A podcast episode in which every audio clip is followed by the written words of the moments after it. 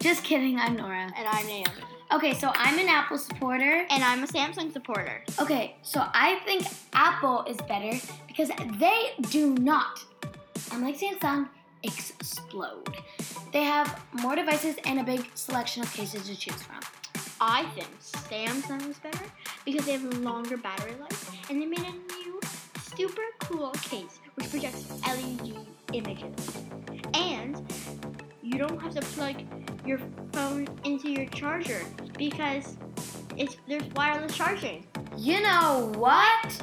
Uh, I like Samsung way better now. I think I like Apple way better now.